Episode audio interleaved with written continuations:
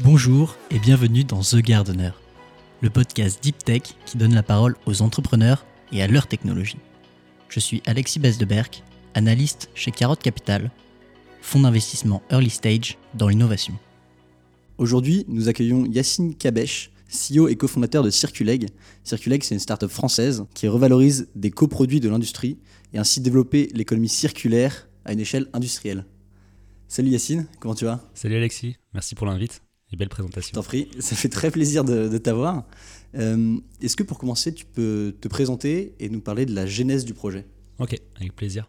Une fois de plus, merci pour le podcast. Ça fait quelques temps que écouté euh, vos épisodes et donc du coup, euh, ravi d'en faire partie.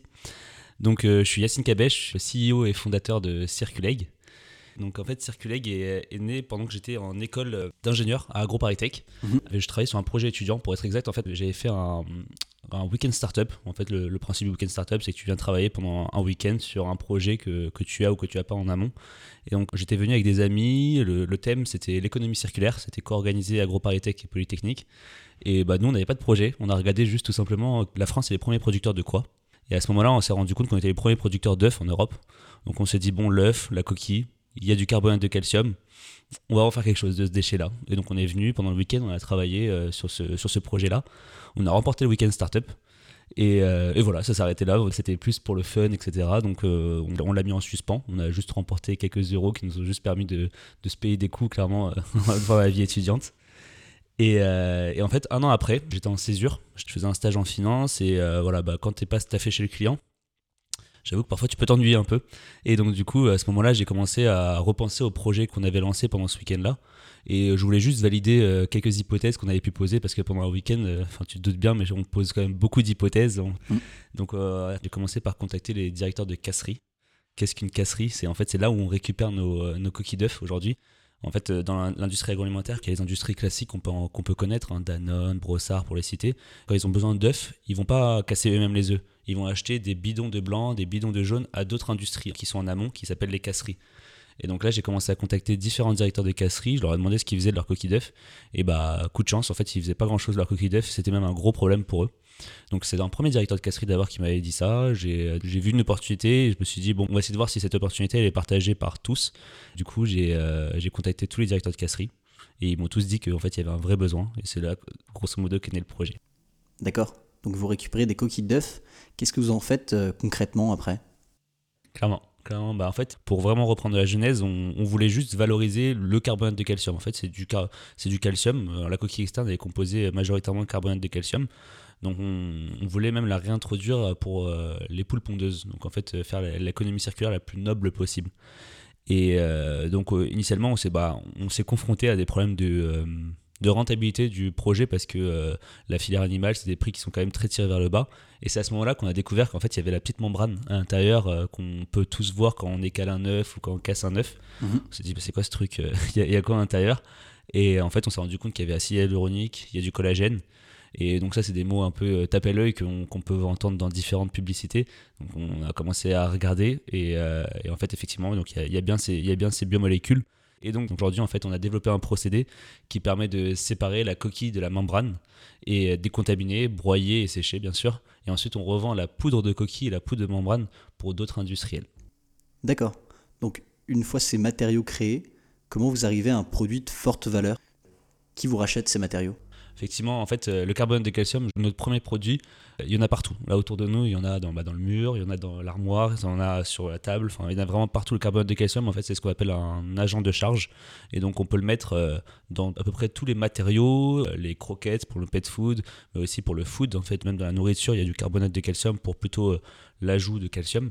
Et, donc, en fait, les secteurs qu'on priorise, c'est plutôt les secteurs du pet food, donc nos animaux de compagnie secteur de la cosmétique aussi parce qu'en en fait on peut utiliser le carbonate de calcium comme euh, exfoliant, c'est-à-dire en fait c'est pour enlever les peaux mortes et euh, aussi les matériaux. En fait, c'est toutes les industries qui cherchent à avoir des ingrédients biosourcés, recyclés et décarbonés. Je dis toujours euh, en, rigolant, mais en le pensant que en fait, on n'a pas inventé l'eau chaude, mais par contre, on arrive au bon moment. C'est-à-dire que en fait, c'est maintenant qu'on veut réindustrialiser la France, c'est maintenant qu'on pousse l'économie circulaire, et c'est maintenant qu'on se soucie aussi de, de notre sourcing. Donc, il euh, n'y a plus qu'à. D'accord. Tu parlais de, du sourcing. Euh, initialement, d'où viennent ces matières qu'on utilise en France? Donc aujourd'hui, en fait, le carbonate de calcium provient majoritairement, aussi même pour pas dire de la totalité, des carrières de calcaire. On, on propose une alternative plus éthique et plus environnementale. D'accord. Tu nous as déjà parlé de la coquille et des usages euh, qu'on peut en avoir. Est-ce que tu peux nous en dire plus sur les différents éléments que vous vendez? Bien sûr, en fait, c'est là où c'est un peu vertigineux dans notre projet euh, Circulate parce qu'en fait, on est ingrédientiste. Donc, on propose un ingrédient qu'on peut euh, vendre à bah, qui veut, en gros, concrètement. Et ça a été un peu justement le sujet, ça a été de savoir quel secteur prioriser parce que même si c'est le même ingrédient, c'est pas le même packaging, c'est pas la même euh, granulométrie, c'est-à-dire en fait euh, la taille des particules. Euh, pour, pour faire simple, en fait, certaines, certains clients veulent du 5 microns, 5 micromètres, d'autres 10, d'autres 120. Et donc nécessairement, il faut qu'on adapte notre process aux clients. Donc il faut qu'on priorise un marché au début. Donc aujourd'hui, pour nos clients, donc pour le carbone de calcium, je l'ai mentionné, donc c'est plutôt matériaux, compléments alimentaires et pet food il y a un peu de cosmétique. Et par contre, la membrane, en fait, là, du coup, c'est comme je disais, c'est riche en acide hyaluronique, riche en collagène. Et donc là, on la propose en fait pour les industries, notamment du complément alimentaire humain et animalier. En fait, on a prouvé qu'il y avait ce qu'on appelle des bienfaits pour le soutien de la fonction articulaire. Donc c'est meilleur pour, euh, il faut pas le dire parce que c'est pas médical, mais en gros, c'est contre l'arthrose. Et, euh, deuxièmement, du coup, la cosmétique, parce que du coup, c'est bon pour euh, nos peaux, et notamment, en fait, ça a des fonctions anti-rides. Et donc on priorise aujourd'hui ces marchés-là pour la membrane. Ok, et donc aujourd'hui, d'un point de vue technologique, où est-ce que vous en êtes?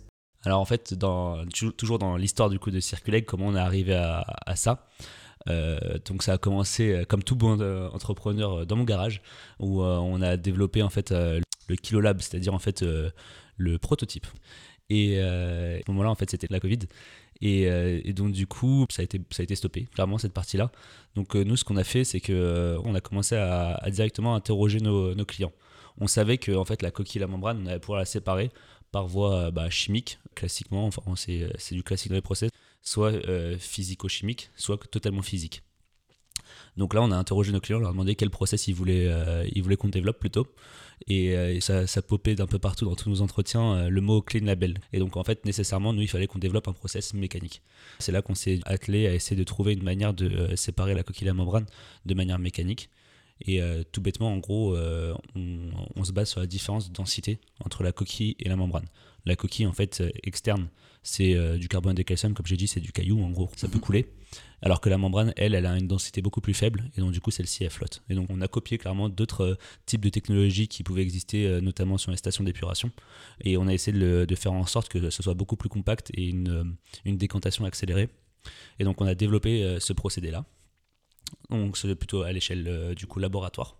Et ensuite, nécessairement, on, on est passé à l'échelle pilote pour essayer d'avoir des, des euh, quantités un peu plus grosses. Donc là, aujourd'hui, c'est au stade auquel on est. Euh, ça nous a permis de pré-commercialiser à pas mal de clients. En fait, on a envoyé des échantillons pour qu'eux fassent des tests laboratoires dans leur formule. Ensuite, euh, bah, dès qu'ils ont validé, on est passé à des tests industriels. Donc là, pour le coup, ils testaient dans leur, dans leur ligne directement industrielle. Et donc là, c'est au stade auquel on est, ils valident et ils ont pré-commercialisé. Donc on a créé des clients un peu frustrés, veut qu'on passe vite à l'échelle industrielle. Et donc on passe à l'échelle industrielle début de l'année prochaine c'est un bon problème d'avoir des, clients frustrés. C'est ce que je dis à moi aux équipes, c'est clairement, il y, a pire. Y a pire.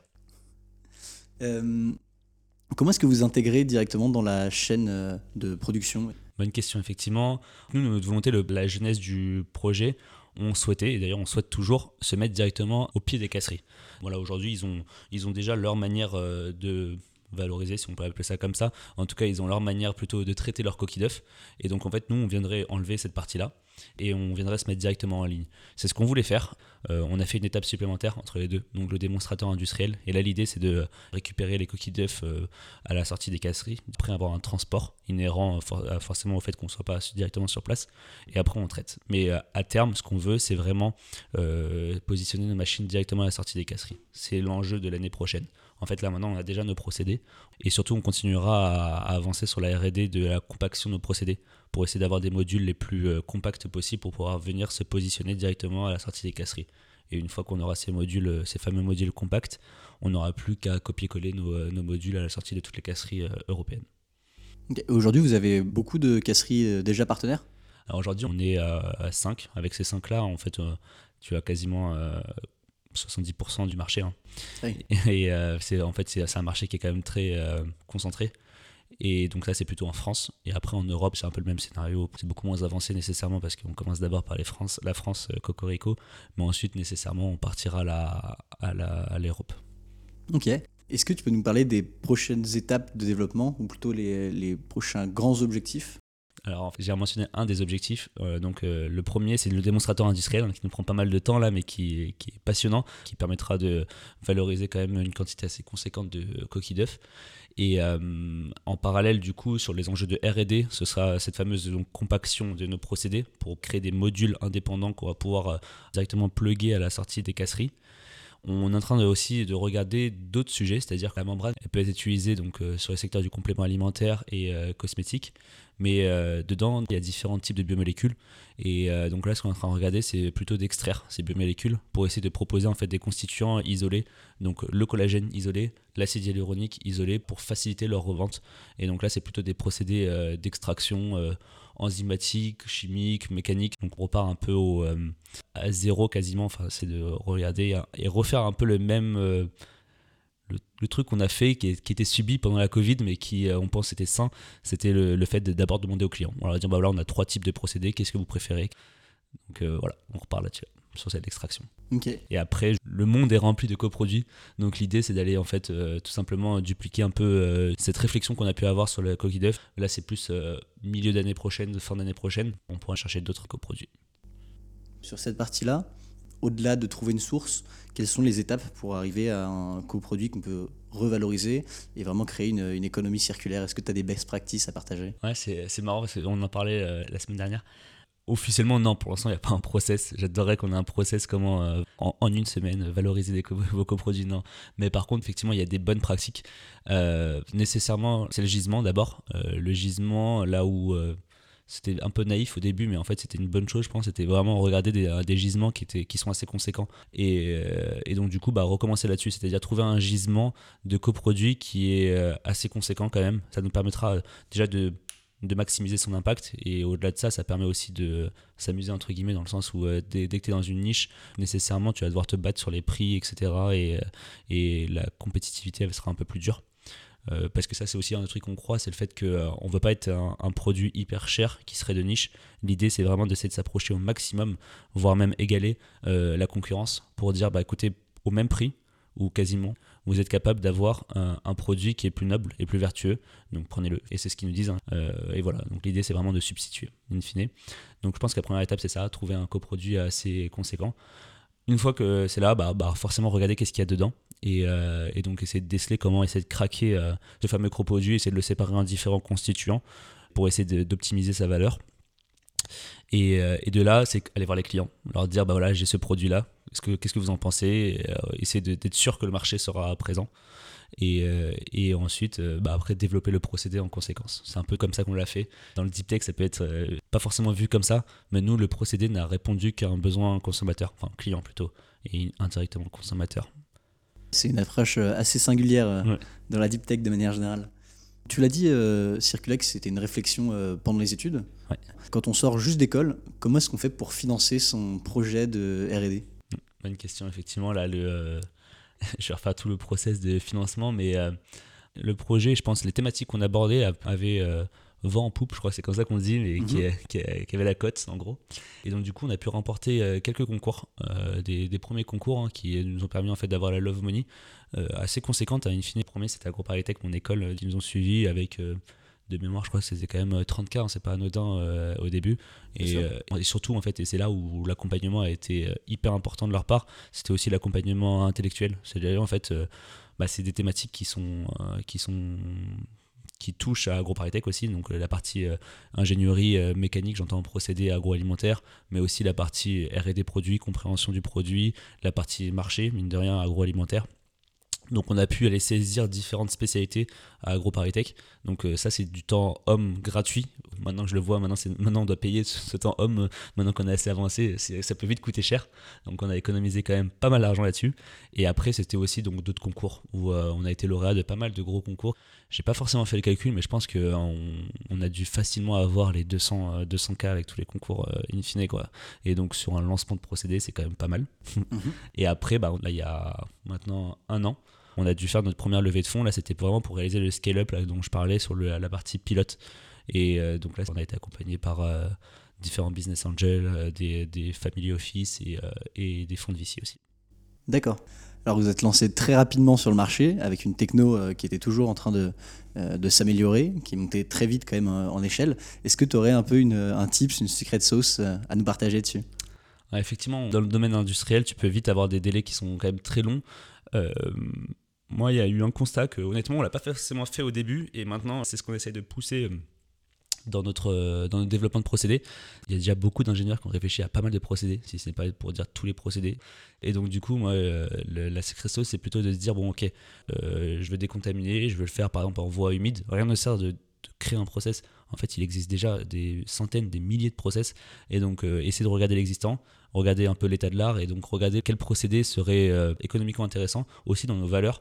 C'est-à-dire que nous, concrètement, on essaie de retrouver les procédés qui sont les moins énergivores pour avoir le, le produit le plus décarboné possible. Donc, euh, avec cette grille de lecture, on regarde les procédés, on se dit, bon, bah, ok, je sélectionne ces 3-4 procédés, je vais tester chez ce qu'on appelle les équipementiers, et de là, généralement, ça marche pas, parce que, euh, en gros, ce procédé-là n'a pas été créé pour ton produit, et c'est là qu'il faut essayer de dévier un peu le procédé déjà existant. Mais voilà, rien ne sert de partir d'une feuille blanche. Vraiment, partons en tout cas de quelque chose qui existe déjà et, euh, ensuite améliorons-le plutôt. Ok, donc réutiliser des briques technologiques et puis les adapter à sa technologie. Complètement. Plutôt que repartir à zéro. Euh. C'est ça. Ok. Euh, en deep tech, très souvent, on va constituer un board, notamment un board scientifique. Est-ce que vous en avez constitué un et qu'est-ce qui vous apporte au quotidien? Complètement, ouais, complètement. Généralement, quand, quand on me demande qu'est-ce que, qu'est-ce que tu as bien fait dans Circuleg, je mentionne la partie euh, tester le marché avant de faire la techno, mais aussi du coup le fait de s'entourer. Aujourd'hui, on a un board euh, conseil d'administration parce qu'on a fait une levée de fonds. On a aussi le board scientifique, comme tu mentionnes, où euh, là, pour le coup, on a des experts sur l'ensemble des thématiques de Circuleg. Dès qu'on a un besoin, en fait, dès qu'on a une, une question, une interrogation sur un procédé ou autre, euh, on sait que quelque part en France, voire si on doit aller plus loin en Europe, il y a quelqu'un qui connaît ce procédé, qui connaît, qui sera capable de nous faire gagner du temps. Donc on, va les questionner. Et de manière très pratico-pratique, initialement en fait on les voyait tous les, euh, tous les mois, puis tous les trois mois, où euh, on, leur, on leur disait comment on a avancé et, et les questions surtout qu'on avait. Et généralement en fait, ils n'avaient pas forcément toujours les réponses, mais ne serait-ce que les en fait, euh, quand il grattait un peu plus les questions, on comprenait où est-ce qu'on pouvait trouver la réponse. Et d'ailleurs, après, c'était à nous forcément de travailler, hein, bien sûr. Mais en tout cas, euh, l'accompagnement euh, là-dessus était quand même pas mal. Et l'ouverture du réseau aussi. Hein. Ils ont un réseau immense. Et donc, du coup, clairement, ça a été un catalyseur là-dessus.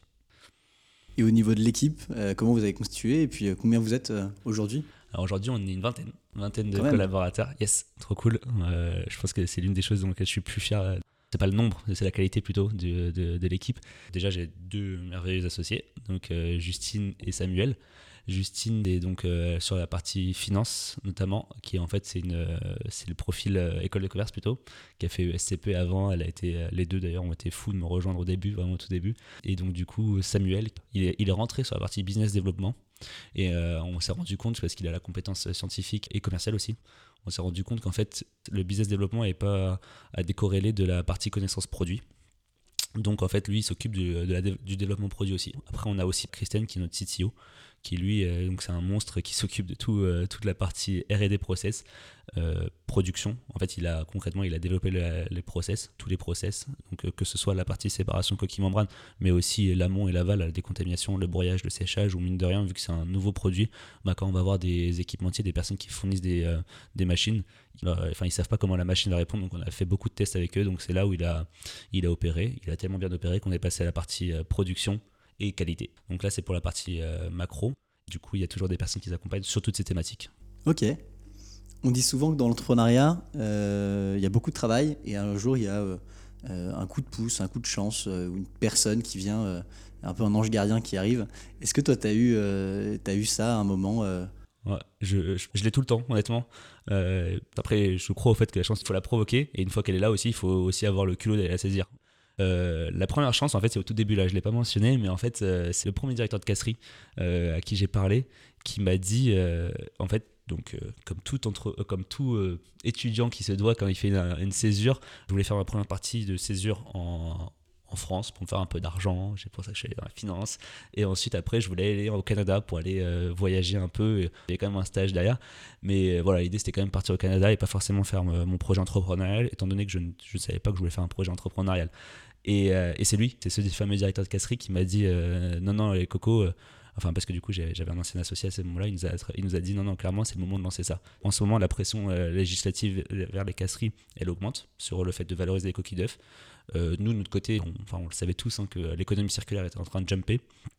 Donc c'est lui qui nous a dit non non votre Canada vous êtes mignon mais restez maintenant ou alors euh, ou alors c'est pas grave lancez pas le projet mais ça vous voir et donc on s'est vraiment posé la question de est-ce qu'on va au Canada ou non et euh, on s'est dit, bah non, en fait, c'est l'histoire de notre vie, là, c'est on est en train de créer notre destin, quoi, donc go. Donc c'est la première rencontre, je pense. Après, honnêtement, il y en a eu partout. Partout, partout. Ok, merci euh, pour, euh, pour ce partage. On aime bien terminer avec une, une citation. Est-ce que tu en aurais une à nous partager? Ouais. Ce qui me vient directement en tête, moi, c'est le je pense qu'il doit y avoir une citation anglaise, on, essaiera de trouver un truc, mais en gros, concrètement, chez Circuleg, on sait qu'on ne sait pas. C'est-à-dire qu'en fait, euh, on découvre, hein, tous les jours, je découvre de nouveaux sujets, etc. Et moi, je pars du principe que je ne sais pas. Mais par contre, comme on a pu le dire, je vais essayer de m'épauler des personnes qui, connaissent. Nous, notre taf, c'est de comprendre très rapidement euh, le sujet et essayer de dégager euh, directement un plan d'action. Et donc, moi, c'est le truc sur lequel je voulais dire, c'était genre, en fait, juste go quoi, avance, avance, avance et, euh, après tu, te poseras les questions au fur et à mesure parce qu'à trop surintellectualiser, tu euh, en fait tu n'avances pas. Donc l'idée c'est de commencer à faire un, premier prototype si on parle de procédé et ensuite après bah, ce procédé là tu l'améliores, tu l'améliores, tu l'améliores, tu avances mais faire une, première marche. Donc euh, bah, si j'en ai un là du coup impossible is nothing de Adidas, just do it, tu choisis ce que tu veux mais tu vois l'idée en quoi c'est juste vraiment le fait de avance et, et arrête de trop te poser de questions. Parfait. Merci beaucoup Yacine de nous avoir partagé à la fois ta vision, euh, tes conseils. On te souhaite le meilleur du coup pour euh, la fin d'année et le début 2023. Euh, Merci. beaucoup. Vous pouvez retrouver Yacine Kabesh directement sur LinkedIn et sinon vous pouvez retrouver Circuleg sur leur site internet pour en savoir plus. Et sur LinkedIn. C'est déjà la fin de ce podcast. C'était Alexis Besdeberg. Si vous l'avez aimé, n'hésitez pas à le partager autour de vous et à mettre 5 étoiles sur Apple Podcast. Ça nous aide beaucoup. Vous pouvez me faire un retour directement par LinkedIn et si vous êtes entrepreneur, vous pouvez aller sur notre site internet carotte.capital ou nous contacter par email à contact alt carotte.capital. À bientôt